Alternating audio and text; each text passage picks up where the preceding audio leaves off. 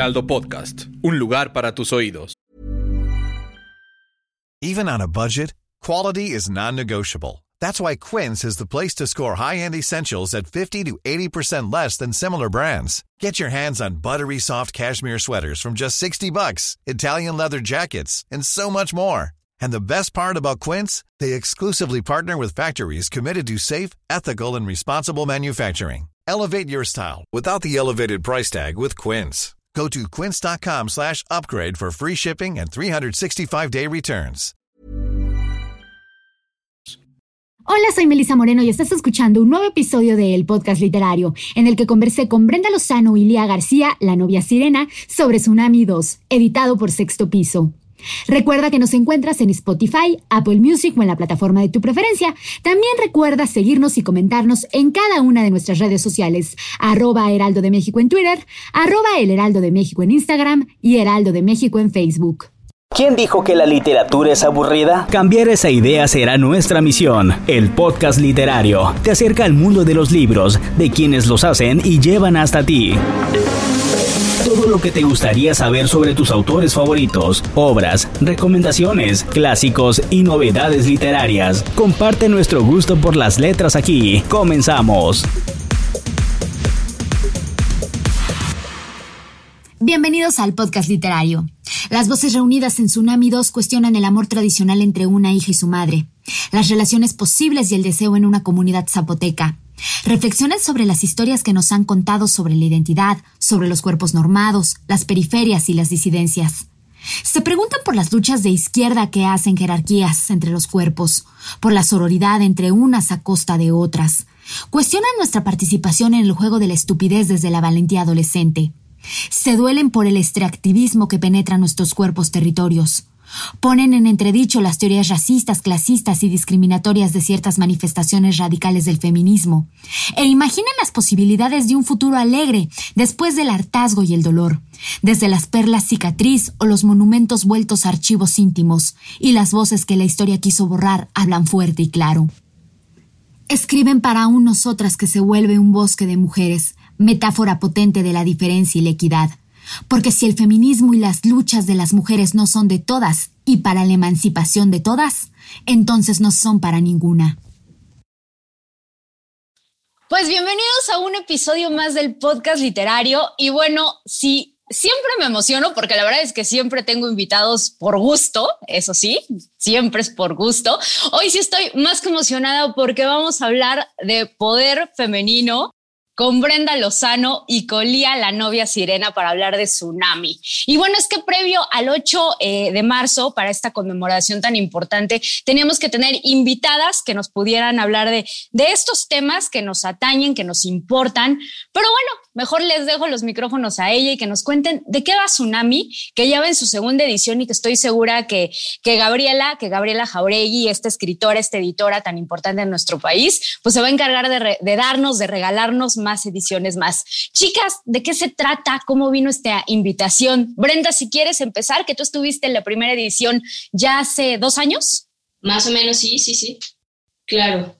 Eh, sí, el libro lo presentamos, lo empezamos a presentar recién salidito en la FIL del 2018, entonces ahora sí que ya casi tres. Em, pero sí, claro. pues, claro, les cuento. Eh, bueno, la invitación la verdad es que es súper libre, o sea, fue muy abierta, fue, estoy, o sea, como una llamada en la que Gaby me contaba algunas de sus eh, preguntas en torno, a, en torno a los feminismos y, me decía, te la te escribir sobre algo, o sea, hay el espacio libre, ¿no? No hay restricción de, de caracteres, que es normalmente cuando te invitan a escribir como de las primeras cosas que hay que tener en cuenta.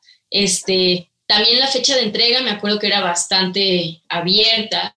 Eh, entonces, la verdad es que era un espacio de libertad muy increíble para podernos preguntar eh, pues las cosas que, que, traíamos todas, ¿no? Em, y bueno, más o menos así fue la invitación. Y es curioso ver cómo sale, a ver qué dice mi Lía Preciosa, porque creo que aunque no sabes muy bien cuando estás en un libro, pues muy bien de qué van a escribir tus compañeras, ¿no? Eh, a veces igual y pues tienes una amiga en el grupo y sabes un poquito de qué está escribiendo, pero, pero todo el libro no, ¿no? Entonces es curioso ver cómo se hace un tejido este, y cada tsunami, por lo que, por lo que he visto eh, como lectora, se hacen unos tejidos eh, de, mucha fuerza, de mucho dolor, de, mucha eh, celebración a momentos también. Creo que se hacen tejidos y, este, y estos cuerpos de texto cobran una personalidad propia y como una vida propia que, que aunque no estés directamente dialogando cosas con, alguna de las compañeras que sale en los libros, es como entre los textos sí se comunican y cómo se articulan y en ese sentido decía que quería decir que, es un cuerpo que va cobrando vida porque hay muchos vasos comunicantes, hay muchas inquietudes parecidas y cómo lo vemos todas, este, creo que también de alguna forma los dos tsunamis se también se, se relacionan, ¿no? Y también se comunican y, y, pues bueno, más bien le quiero este, pasar el, micrófono a mi queridísima Lía. Oye, Lía, y antes de, de, que, de que hables un ah, poquito, la, la, la, la, la idea justo eh, de lo que ya compartía Brenda, ¿no? Esto de que no había caracteres ni tiempo. Sí es un poquito como hablar de mujeres, pero desde tu, desde nuestro, bueno, su privilegio, digo porque son ustedes las que escribieron desde su privilegio y también desde sus adversidades, ¿no? Era como compartir esto. Sí fue por ahí donde, donde, donde se les dijo que lo abordaran. Digo, por, por las entrevistas que estuve leyendo. Bueno, pues buenos días a ustedes. Qué, qué placer estar con mi queridísima Brenda, a quien admiro y porque siento un cariño. No necesitamos tiempo para querernos, porque cuando nos queremos estamos desobedeciendo a este sistema. Así que te quiero, hermosa. Este, bueno, pues sí, coincido con Brenda. la, invitación, la invitación fue, fue bastante eh, removedora y bastante develadora para mí, porque recuerdo que cuando Gaby me contactó, eh, me dijo que pues ella quería acercarse a la realidad que vivimos las mujeres trans. Yo soy una mujer con experiencia de vida transexual y bueno, para mí fue muy importante esta invitación porque pues cuando Gaby me habló, en realidad lo que estaba haciendo era abrazar eh, nuestra historia, abrazar nuestra lucha de nosotras, las mujeres trans. Eh, es importante para mí compartirles que todo está situado y todo está contextualizado. ¿A qué me refiero con esto? Eh, cuando hablamos las mujeres trans aquí en la Ciudad de México, estamos hablando desde un contexto bastante fuerte que implica dolor y que implica eh, pues bastante violencia. México, de acuerdo con el Observatorio eh, Internacional de Asesinatos Trans, que es una organización mundial que a partir de estadísticas que se hacen por medio de, de cuerpos locales, es el segundo país en toda Latinoamérica en asesinar a más mujeres trans. Entonces, esto es importante porque pues aquí se politiza la relevancia que tiene que nosotras las mujeres trans hablemos y que escribamos, que soltemos las manos, porque para mí esta invitación fue un soltar las manos, fue devolverme al lienzo en blanco que para mí ha sido un refugio y pues comenzar a, poner justamente en este lienzo en blanco pues todo el dolor convertido en color, dolor, color, que me habita. Y que como dices tú, querida Melissa, pues ahí se pusieron todas las adversidades, eh, se pusieron todas las, em, las memorias compartidas y se pusieron eh, pues todos los placeres también. Creo que, que esta es una apuesta política. Yo como siempre lo digo, cuando nos convocamos entre mujeres diversas para escribir un libro, para hacer un encuentro, eh, no sé, para crear algo conjunto, pues es una desobediencia, porque hablando desde el 8M,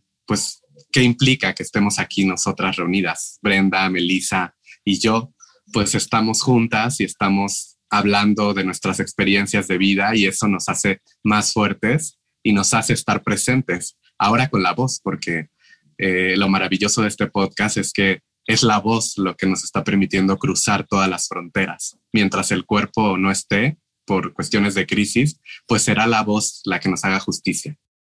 Chicas, desde el 2018 del primer tsunami y creo que desde el 2019 que hubo un boom sí, sí se puede llamar así. Han pasado muchas cosas. El feminismo ha, traspasado fronteras que quizás nunca nos hubiéramos imaginado, ¿no? Eh, pero hay muchas deudas aún. Eh, Brenda, tú de, ese libro ahorita, ¿qué, qué, deudas crees que aún tenemos? ¿Y qué avances para hablar en positivo también? Claro. Yo creo que eh, estar aquí es un avance, estar hablando de esto, pero bueno. Definitivamente. Definitivamente, o sea, creo que hace unos años esto no, simplemente no se daba, ¿no? Y, y el hecho de que Lía me diga que me quiere y que eso también, eh, pues bueno, es parte de, estar en contra de, de, un sistema, por supuesto, patriarcal, ¿no? O sea, el hecho de sonreírle a una mujer en la calle, por ejemplo, ya es un acto político, ¿no? Porque estamos educadas para competir, para, para compararnos. Y creo que este tipo de, cosas, bueno, en lo personal para mí ha sido eh, muy revolucionario, o sea, tener estas conversaciones, estar en este libro, estar ahorita con Lía, estar ahorita contigo, o sea, para mí esto realmente me ha cambiado la vida. Eh, creo que todavía hay muchas cosas por descubrir, por supuesto, y, hay muchas cosas también por las cuales, eh, pues, pues seguir actuando, seguir escribiendo, seguir pensando, seguir pensando juntas. Es decir, creo que en muchos sentidos ha traído este, cosas positivas, ¿no? Digamos, si lo ponemos en positivo y negativo, eh, pero bueno, hay por supuesto muchísimas cosas todavía que, que, que, hacer, ¿no? O sea, es, es, un sistema, es un tejido social, son violencias simbólicas, son violencias directas, ¿no? Los feminicidios no han, al contrario de, de haber disminuido, han aumentado en esta pandemia, ¿no? Entonces, de 2018 ahora te diría, pues bueno, en medio se cruzó una pandemia que si algo hizo, creo yo, fue, fue acentuar o poner bajo la lupa todas estas violencias, ¿no? Eh, entonces, por supuesto, creo que hay, mucho que hacer en, ese respecto. O sea, me parece inaudito y, no lo puedo entender, ¿no? Como a la fecha este, está un, violador con cinco denuncias este, en la contienda como gobernador, por ejemplo, ¿no? Que es protegido además por el presidente. Eh, y bueno, además que la postura de este de este presidente, que bueno, empezó en 2018, tiene una postura muy clara, ¿no? En, contra de, de, de, estas, digamos, políticas públicas, ¿no? Es decir, AMLO está en contra de las mujeres, básicamente, ¿no? Por ponerlo rápido. Por supuesto es algo más complejo, pero sí creo que de, de, de 2018 ahora, digamos, en, en, la política, la política de AMLO ha sido muy, muy clara, ¿no? O sea, está, no le importa simplemente, ¿no?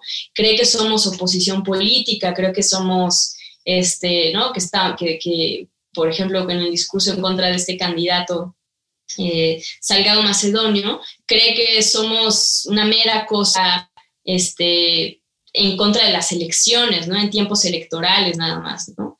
Eh, pero bueno, en fin, es, es, un tema complejo, creo que es muy abierto y, y, en lo pequeño te diría, creo que justamente este tipo de gestos, ¿no? Como sonreírle a tu vecina o en la calle o, o eso, ¿no? Escuchar a una amiga o, o escuchar sobre todo, ¿no? Creo que la escucha es una herramienta política importantísima, ¿no? Porque si algo hace el patriarcado es oprimir, callar y creo que la escucha es una herramienta muy poderosa en este sentido, eh, porque tiene que ver también pues con atención, con los cuidados, con dejar ser también, ¿no? Eh, entonces, pues bueno, diría que, en lo pequeño este tipo de gestos, ¿no? Es que existan estos libros, a mí me parece muy, muy simbólico y muy importante. Y si tuviera que recomendarte un texto, te recomendaría el cuerpo completo, o sea, no podría solamente señalar a una u otra porque creo que cómo se articula el texto, por ejemplo, de Yasnaya o de Jimena González con el de Lía que está en otro libro o con el de Cristina Rivera Garza, o en fin, o sea, no quiero dejar fuera nombres, lo que estoy solamente poniendo ejemplos de cómo, cómo es, es, es un cuerpo completo, ¿no? O sea, son, son voces que, que más allá de que estén aplanadas por los feminismos, porque a veces podría verse así, ¿no? Como que aplanan, ¿no? Como todas, todas somos este, amigas, ¿no? Que es un verso por ahí que tiene Brenda Navarro, ¿no? Como no necesariamente es así, sin embargo sí creo que se articulan, ¿no?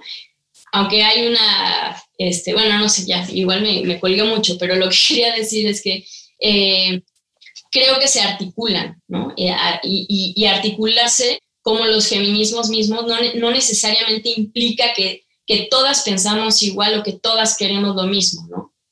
simplemente que estamos mirando quizás, ¿no? En, en, un mapa más grande hacia el mismo lado, ¿no? Hacia la libertad, hacia, digamos, eh, en contra de las violencias, este, en contra de nuestros cuerpos, ¿no? Que va desde, desde el aborto, este, hasta, en fin, ¿no? cualquier forma de violencia en contra de, de nuestros cuerpos, por las que todas somos cruzadas. Pero bueno, perdón, no quiero prefiero pasarle.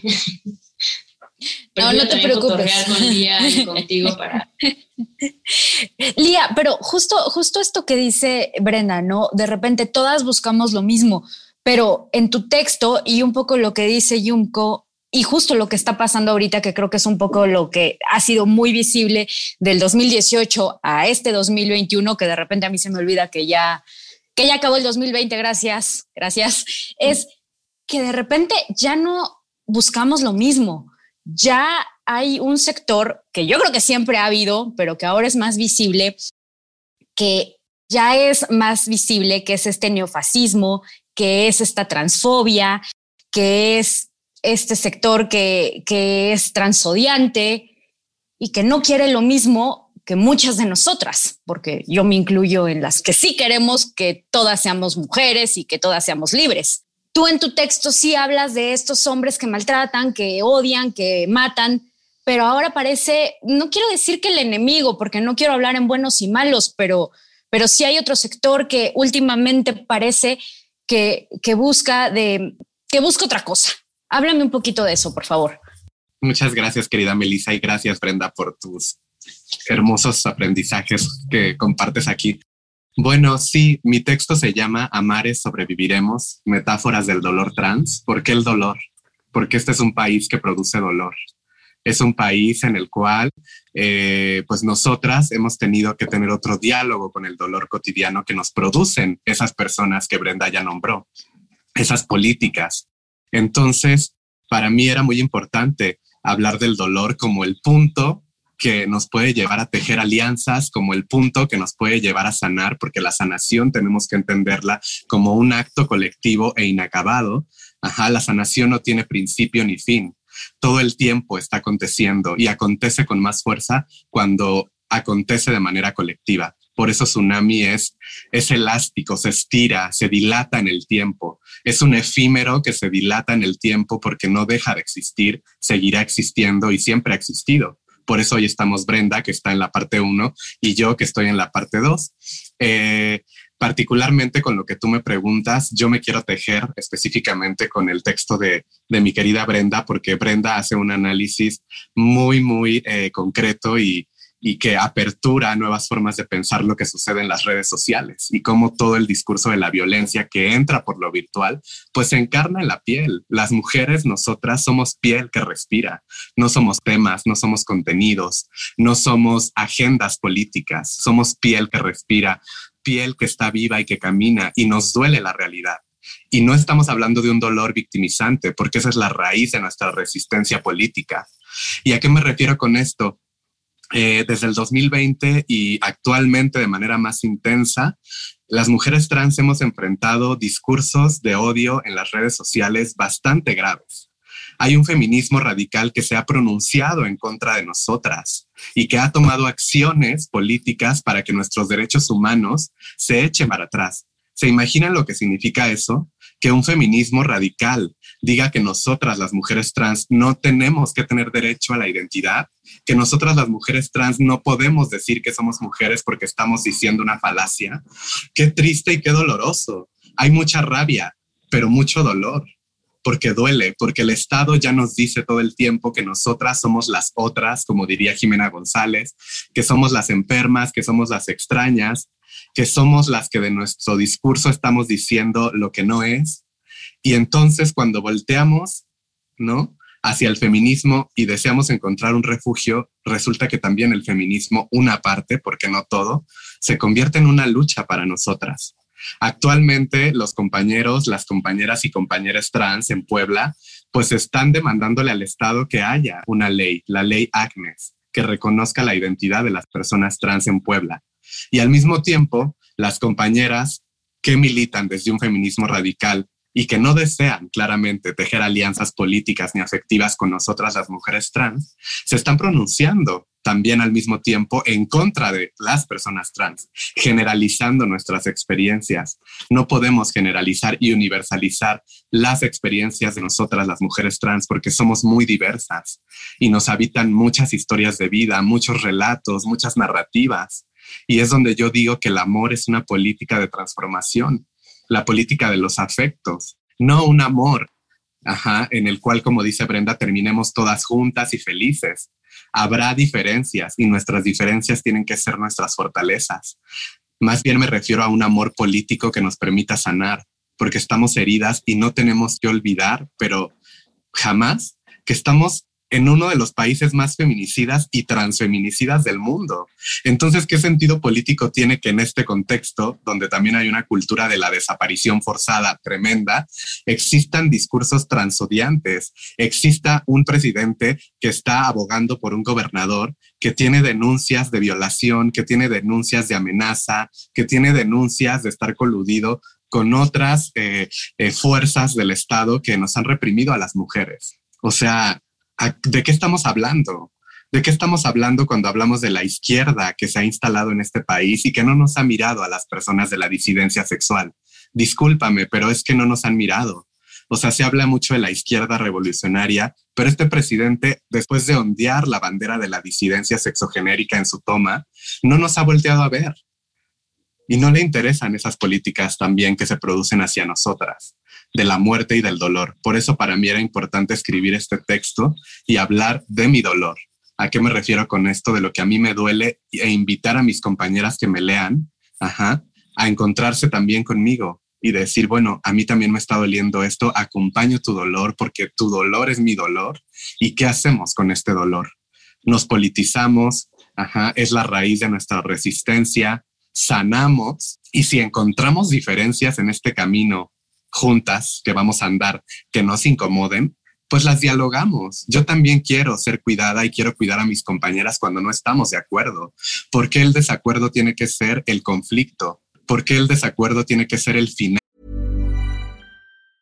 You should celebrate yourself every day, but some days you should celebrate with jewelry. Whether you want to commemorate an unforgettable moment or just bring some added sparkle to your collection. Blue Nile can offer you expert guidance and a wide assortment of jewelry of the highest quality at the best price. Go to BlueNile.com today and experience the ease and convenience of shopping Blue Nile, the original online jeweler since 1999. That's BlueNile.com. BlueNile.com. Hey, it's Ryan Reynolds, and I'm here with Keith, co star of my upcoming film, If, only in theaters, May 17th. Do you want to tell people the big news? All right, I'll do it. Sign up now and you'll get unlimited for $15 a month in six months of Paramount Plus Essential Plan on us. Mintmobile.com slash switch. Upfront payment of $45 equivalent to $15 per month. Unlimited over 40 gigabytes per month. Face lower speeds. Videos at 480p. Active Mint customers by 531.24 get six months of Paramount Plus Essential Plan. Auto renews after six months. Offer ends May 31st, 2024. Separate Paramount Plus registration required. Terms and conditions apply if rated PG. Al Abrupto de una relación política O sea, puede haber finales, pero cuidémonos ante el desacuerdo y ante el final, porque de verdad es que yo no puedo concebir que entre a mis redes sociales y me encuentre con tantos discursos transodiantes que vienen de compañeras feministas. O sea, no lo concibo porque eso yo ya lo vivo allá afuera, en las instituciones médicas, en las instituciones legales, en las escuelas, que son secuelas. Y no quiero que el feminismo sea un lugar donde yo tenga que ser puesta en el centro de la mesa para que se me defina si soy mujer o no, para que se me defina si puedo ser sujeta del feminismo, para que se me defina si puedo o no estar ahí. Por eso Tsunami me convoca, Tsunami me invita, porque todas las mujeres que están en la parte 1 y en la parte 2, para mí son hermanas, son compañeras. ni siquiera aliadas, porque hay que debatir también qué significa ser aliada de nosotras, las mujeres trans. Yo quiero compañeras, yo quiero hermanas, yo quiero a esas mujeres que me toman de la mano y que están conmigo en las adversidades y que me quieren a mí como yo soy, con los límites de mi cuerpo, con lo que puede mi cuerpo y, abrazando esa historia que me habita, que es una historia de imposición masculina, sí, porque yo lo tuve que vivir con mucho dolor. Nadie me preguntó si yo quería tener esa identidad y tener ese género y fue muy doloroso. Y después me liberé y después me abracé, abracé mi interior. Y yo deseo que mis hermanas y mis compañeras sean testigas de eso, así como yo quiero ser testiga también de sus rupturas, quiero ser testiga también de sus caídas y quiero ser testiga también de sus deseos y sus placeres. Y creo que esto es Tsunami, una apuesta política de transformación porque estamos mujeres de diversas resistencias, mujeres que defienden el territorio, mujeres indígenas, mujeres afrodescendientes, mujeres trans, mujeres que hemos hecho de nuestro cuarto no un cuarto propio, sino el cuarto de todas. La verdad, ¿no? O sea, mi cuarto no es el cuarto propio de Virginia Woolf, mi cuarto es el cuarto de todas, porque yo quiero que aquí puedan estar todas y apropiarse de este cuarto cuando así lo necesiten. Y esa es una política afectiva necesaria, contundente y que está en tsunami en todas las letras. Que, sí, Lía, totalmente. Brenda, eh, ¿qué podemos complementar de esto? Porque al final parece que es un divide y vencerás, ¿no? ¿Cómo, cómo hacemos para llegar a un acuerdo con estas feministas radicales que, que al final no quieren unir esfuerzos? O sea, ¿cómo, cómo dialogas con alguien que pues no, nos, no quiere ser parte de, no quiere las trans como parte del movimiento? O sea, no puedes ir por la vida negándole los derechos a las personas, porque al final negar derechos humanos, ¿en qué cabeza cabe? O por lo menos en la mía no. Claro. Eh, híjole, creo que Lía más bien debería este, responder. Ayúdanos, Lía, ayúdanos con esto. ¿Cómo mm, hacemos? Yo solamente, yo, solamente diré, digo, eh, por mi parte, que creo que también hay que cuestionar entonces qué, qué, es feminista, ¿no? Porque yo no puedo concebir que eso sea feminismo, ¿no? O sea, me parece muy cuestionable eh, que la búsqueda de derechos humanos, digamos, estar en contra de los derechos humanos, sea feminismo. De hecho, creo que es lo contrario, ¿no? O sea, no, veo eh, dónde está el feminismo radical. O sea, me parece que hay un problema ahí de lingüístico, o sea, de, hay, hay un problema, digo, que claro que es política, ¿no? O sea, el lenguaje siempre es política y es un problema político, ¿no? O sea, ¿por qué resulta que el transodio puede ser una, rama de los, de los feminismos, me parece muy problemático, ¿no? Y, me parece muy conflictivo, pero eso es lo único, o sea, me, podría seguir porque me, pues obviamente no, no lo concibo, ¿no?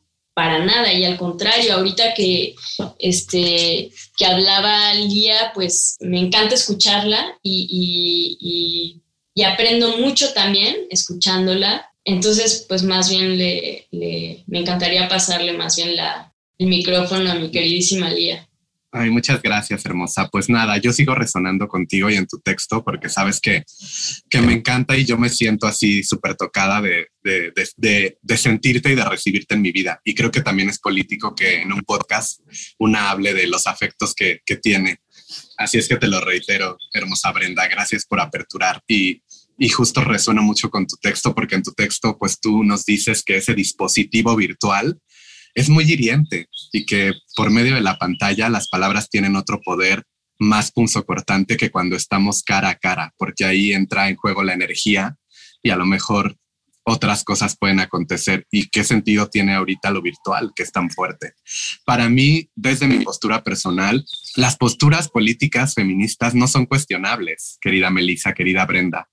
El tema es cómo nos hemos comunicado esas posturas. No es lo mismo que yo, siendo una mujer feminista radical, que he optado por entender el cuerpo de las mujeres desde una idea propia y completamente instaurada en elementos occidentales, me dirija a las mujeres trans diciendo, bueno, yo no deseo en este momento de mi vida por mis razones, tejer alianzas políticas y afectivas con ustedes, compañeras, pero adelante. O sea, su camino está, yo reconozco su camino, yo estoy en mi camino y aunque sean caminos separados, completamente alejados, andémoslos y ya. No es lo mismo a que nos tengan que decir lo que ya nos dicen allá afuera los gobernadores, los médicos, los jueces, que somos hombres vestidos de mujer, que estamos enfermos. O sea, es violento y yo al decirlo el día de hoy me siento mal y me duele. No es lo mismo, se dan cuenta cómo los niveles de comunicar lo mismo, una es una óptica afectiva y muy sanadora y reconciliadora y otra es una óptica patriarcal y completamente fuerte, pero es lo mismo, es comunicar lo mismo. Perdón, pero hablemos de los modos en los que nos comunicamos el disentir, porque pues hay modos Así como las palabras edifican, construyen, tejen y fortalecen, también hieren, también desgarran y también pueden ser balas. Entonces, hablemos de los modos de comunicación de esas posturas radicales, no de transformar, de, ay, es que estás mal, es que tú estás bien, es que yo estoy mal, es que tú estás bien, porque no salimos del círculo vicioso. Necesitamos un tejido contra el odio, con oído, porque la palabra odio, si la mueves tantito, se convierte en oído y el tema es escuchar radicalmente a la otra. Y tú te puedes mirar en la otra y ser confrontada por su historia, pero eso no debe hacer que tú la lances a la frontera donde ya la lanzó el Estado, que la borres. Ese es un verdadero borrado de mujeres. Hablando de borrado de mujeres, cuando invalidas la historia de la otra porque no sabes qué hacer con tu propia proyección. Y yo lo que quiero es sanar en este contexto del dolor y de la muerte, porque tanto a nosotras las mujeres trans nos matan, como a ellas que nos están diciendo que nosotras no podemos ser mujeres. Entonces, ¿cómo aliarnos? Y qué fuerte tener que hacer alianzas desde la muerte y desde el dolor. Pero es que así es en este país. O sea, así es. Diario asesinan a 13 mujeres y de esas 13 mujeres, cuatro son trans. Entonces, ¿por qué estamos esperando tanto para hacer alianzas y para decir, bueno, yo no estoy de acuerdo contigo, no es mi momento de tejer ni estar cerca de mujeres trans, ok, qué bueno, pero bueno, compañera, no me lances a la frontera del patriarcado. Cuídame ante ese desacuerdo y yo te cuido, aunque sea tan radicalmente diferente lo que pensamos y nuestros cuerpos y la idea de, que tenemos de cuerpo sea tan diferente. ¿no? O sea, ahí está, también regresando al texto de Brenda, lo que nos decía en su texto, con esta niña que, aparece colgada con ese mensaje. Pues es, así nos sentimos realmente, ¿no?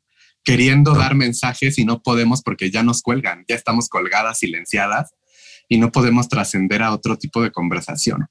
Entonces, date cuenta cómo Tsunami apertura esa incomodidad porque tú abres el libro y te encuentras con tantas historias de vida que vienen de tantos lugares, te sorprendes porque no sabes cada una qué va a decir cada una que va a compartir y a poner sobre la mesa.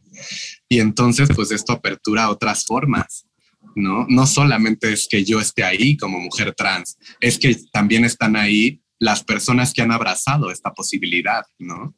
Entonces, eso tiene una relevancia política porque, pues es como a veces yo le pregunto casi que diario, ¿no? A Gabriela, cuando nos mandamos mensajito, le digo, oye, ¿y no te han dicho nada de que me invitaste al libro? Y el otro día me dijo, ya no me lo preguntes, porque aunque me digan algo, no me importa, yo estoy contigo, tú eres mi hermana, mi compañera, y si dicen algo sobre ti, estoy contigo, te tomo la mano y nos echamos juntas a donde nos tengamos que echar. Y eso es ser hermanas, ¿no? O aperturar conversación con Brenda, verme en su texto, sentirnos, eso para mí es ser hermanas y compañeras, no aliadas, porque aliada es como si de pronto tú así como que por un interés político, afectivo, pues como que vas un poquito con la otra, hablas de su historia, la conoces y tal. Pero es que en realidad, bueno, trascendamos el concepto de aliada a un concepto más radical de hermana y de compañera. Y sin esta utopía de que decía Brenda, de vamos a estar todo el tiempo juntas y felices y contentas, no pero sí desobedeciendo al Estado, porque para este Estado eh, realmente una decir que está con la otra y que su compañera y que su hermana es bastante desobediente, muy desobediente, porque pues quieren para nosotras todo lo contrario, ¿no? La separación, la lejanía, el enojo, el escarnio, el escrache, ¿no? Todo eso es lo que da miedo, eso es lo que le da miedo al patriarcado. Brenda, pues al final eso es lo que encontramos en Tsunami, ¿no? Estas similitudes, porque al final no creo que haya feminismos malos o buenos. Digo, al final ya hablamos de uno que no logramos entender qué tanto entra en el feminismo, pero eso sería una conversación más extensa. Pero al final creo que en, Tsunami lo que encontramos es esto, ¿no? Eh, todas somos diferentes, pero nos encontramos en nuestras pequeñas o grandes similitudes y eso es lo que nos hace más fuertes. Y eso es lo que en estos dos volúmenes encontramos. Sí, este, y bueno, para retomar un poquito también lo que decía Lía, que me gustó mucho, que, que en ese en ese desacuerdo no tiene que haber conflicto, ¿no? O, ahora sí que ese es uno de los conflictos. Y en esos desacuerdos, como Lía también decía, están las fortalezas, no solo en los, en los puntos de encuentro, sino en, esas, eh, en esos desacuerdos también eh, hay fuerza, ¿no? También hay fuerza y también hay unión ahí. Entonces, creo que, digo, viendo los dos tsunamis como como lectora, eh, yo, yo creo que son libros que se tienen que leer. Eh, por supuesto, no, no, lo digo porque yo estoy ahí adentro, sino al contrario, ¿no? O sea, creo que, creo que el tejido que se hace entre los textos, creo que como eh, hay puntos de desacuerdo, puntos de acuerdo, miradas parecidas, miradas distintas, en fin, todo eso creo que creo que hace también, que, eh, o sea, digamos, pone el libro también en otro lugar, ¿no? O sea, nosotras estamos acostumbradas, por ejemplo, a que un libro, por ejemplo, es una novela, ¿no? O que es un libro de poemas y, que hay un, un, autor, ¿no? El hecho de que aquí se, se, teja con varias voces me parece importantísimo, ¿no? Y no, no, no es que las antologías, es decir, no es que sea algo nuevo, ¿no? Las antologías existen de siempre. Eh, sin embargo, al que sean, al hecho de, en el hecho de que seamos todas mujeres, ¿no? Eh, que, los géneros abarcados en los dos libros sean tan diversos, no sé, hay, poesía, hay ensayo, hay crónica, hay este, hay de todo, ¿no? Eh, hay diario también, Dani Rea por ahí tiene, tiene su diario de maternidad, este, hay, hay, es decir, los géneros se desdibujan, ¿no? Y, creo que eso pone el libro también, mm, mm, mm, yo me pregunto mucho por el libro, ¿no? Y por la autoría, y qué es ser autora, y qué es hacer un libro, y qué es una novela. Y creo que este libro, una, una cosa muy hermosa que a mí me parece de, ambos, es cómo cuestiona también, pues, los géneros, ¿no? O sea, Vero Gerber por ahí eh, tiene una intervención también increíble, que es también un arte, ¿no? es arte contemporáneo y, cómo se mezcla eso con un diario. Es decir, cuestionar hoy, y no todas somos escritoras, eso creo que es algo importante de, remarcar, ¿no? Hay, por ahí activistas, este, una cineasta, es decir, eh, no, que, o sea, cómo estos libros cuestionan todo eso, me parece parte de la misma de los mismos cuestionamientos, ¿no? Para escribir no necesitas ser escritora, ¿no?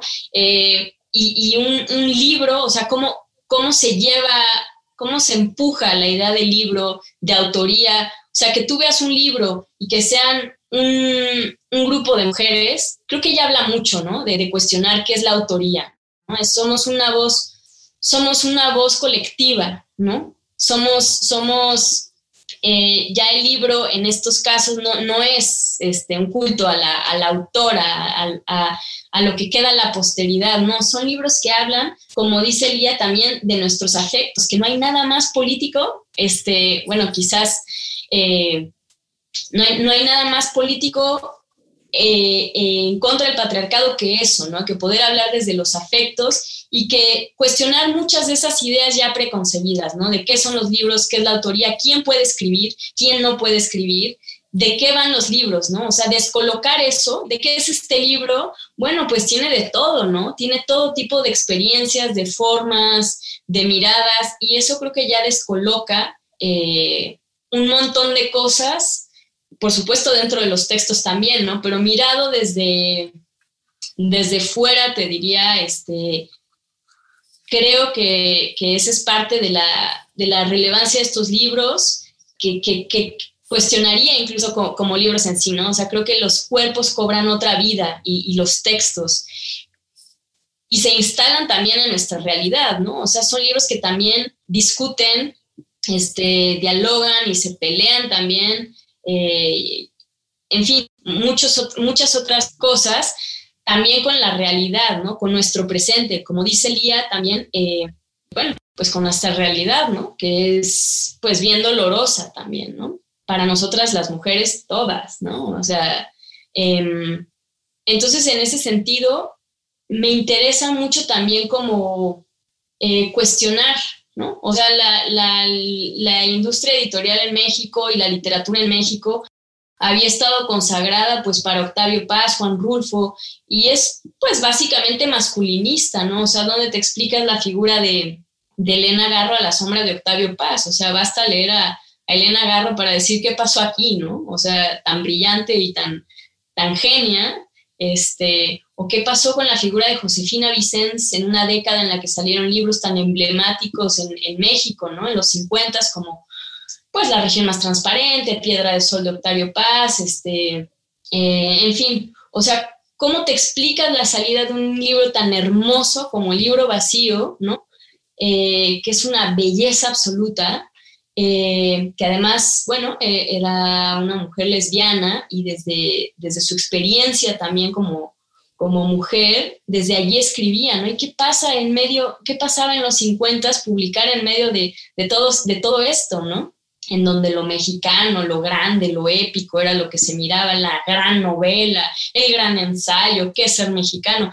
Y esta mujer escribe una novela bellísima sobre un donadie, ¿no? Básicamente un oficinista que quiere escribir y no logra escribir. Entonces, empujar lo que nuestras antecesoras ya eh, abrieron, ¿no? Porque yo diría que también nosotras recorremos en la palabra, porque si bien no todas escribimos, eh, o no, eh, no todas, digamos, no todas se dedican a eso, bueno, yo en mi caso sí, ¿no? Pero aunque no todas se dedican a eso, andamos esas palabras, andamos las palabras que, ellas transitaron, ¿no? Todas esas violencias que ellas transitaron, o sea, el mismo prólogo de, del libro vacío, este, y, la llamaban, bueno, por ejemplo, a Poniatowska, ¿no? Le decían la Pony, o sea, siempre el diminutivo, ¿no? Por parte de estos grandes autores. Todas esas violencias que ellas cruzaron, creo que nosotras las andamos, ¿no? Y, y, yo diría que así como las olas, ¿no? Que es una generación preciosa de cómo las olas en el mar, por ejemplo, nosotros vemos la ola que rompe en el mar, pero esa ola se viene creando de semanas, meses y a veces años atrás. Viene generándose esa fuerza desde atrás y es un movimiento, ¿no? Son movimientos que, que, duran meses, entonces a veces son como las estrellas, ¿no? Las olas, porque a veces la ola que tú ves es una que se empezó a generar hace meses, ¿no? Y yo creo que en ese sentido este tsunami tiene ese movimiento. O sea, los textos que ahorita vemos estaban generando hace 50 años, con Nelly Campobello escribiendo sobre una niña en la revolución, ¿no? Que es una novela que al lado, pues por supuesto, de las grandes novelas de la revolución, pues nadie hizo el mismo caso, ¿no? O sea, el gran escritor de la revolución es Mariano Azuela. ¿Por qué no es Nelly Campobello, ¿no? Que es un libro hermoso, cartucho. Entonces, yo diría, viene de allá, viene de mucho más atrás, o sea, para que estos libros y estas conversaciones y todo esto lo, lo, pudiéramos hoy ver como las olas que rompen, en realidad llevaban palabras y palabras y palabras y décadas atrás de nosotras, ¿no? Entonces, pues bueno, eso quería decir. Oye, Brenda, y me encanta porque yo creo que lo que viene justo con este tsunami, con estos dos tsunamis, van a impulsar algo no grande, enorme. O sea, todo, todas estas voces, todos estos talentos, eh, estoy segura que vienen con algo que no va a parar aquí. Este, si de 2018 a 2021 estamos viendo cambios impresionantes, no quiero imaginarme para 2023 que nos volvamos a reunir en una conversación los cambios que se tienen que tenemos que ver. Esto no puede parar aquí. Eh, ahorita hubo una pandemia que más o menos nos dejó en receso, pero estas voces, voces como las tuyas, Lía, que eres una admirada de verdad, este, un placer conocerte, Brenda, te sigo desde hace tiempo y de verdad un gusto platicar contigo. Eh, esto va a ser grande. eh, les agradezco muchísimo esta conversación y justamente me quedo con eso que dices, estas olas no van a parar aquí, porque si ya vimos a, las precursoras, sus voces son increíbles. Y bueno, quisiera eh, despedirme con esto que, que Gaby parafrasea de Raquel Gutiérrez. Eh, si hay algo que hacer con el privilegio, pues es arriesgarlo, ¿no? Todas nosotras de alguna manera tenemos ese privilegio y el privilegio, por ejemplo, de estar aquí en un podcast, hablar, decir lo que, lo que vivimos, pues vamos a usar este privilegio que tenemos para lograr un cambio, ¿no? Y bueno, chicas, muchísimas gracias por compartir con nosotros eh, sus talentos, sus voces, sus experiencias y pues a seguir. Gracias. No, al contrario, muchísimas gracias a ti por darnos este espacio. Yo con el mayor gusto quiero decirles a las dos que, que bueno, mm, ha sido una conversación que, que, me ha puesto a pensar mucho, que se las agradezco mucho de corazón a las dos. Este, y es un gran privilegio para mí este, poder estar ahorita con, con ustedes dos rebotando y pensando también juntas todo esto. Así que al contrario, muchas gracias. Gracias, hermosas, por tanto y mucha luz, mucho fuego, mucha agua. Hasta la próxima, chicas. Gracias por escucharnos en este capítulo del podcast literario. Cada 15 días encontrarás un nuevo episodio a través de las plataformas de streaming por El Heraldo de México. Estamos en Spotify, Apple Music o en la plataforma de tu preferencia. Recuerda seguirnos y comentarnos en nuestras redes sociales, arroba Heraldo de México en Twitter, arroba El Heraldo de México en Instagram y Heraldo de México en Facebook. Yo soy Melisa Moreno y me encuentras en arroba melisototota. Nos escuchamos la siguiente. Hi, I'm Daniel, founder of Pretty Litter. Did you know cats tend to hide symptoms of sickness and pain? I learned this the hard way after losing my cat, Gingy. So I created Pretty Litter, a health monitoring litter that helps detect early signs of illness by changing colors, saving you money and potentially your cat's life. Pretty Litter is veterinarian developed, and it's the easiest way to keep tabs on your fur baby's health right at home. Go to prettylitter.com and use code ACAST for 20% off your first order and a free cat toy. Terms and conditions apply. See site for details.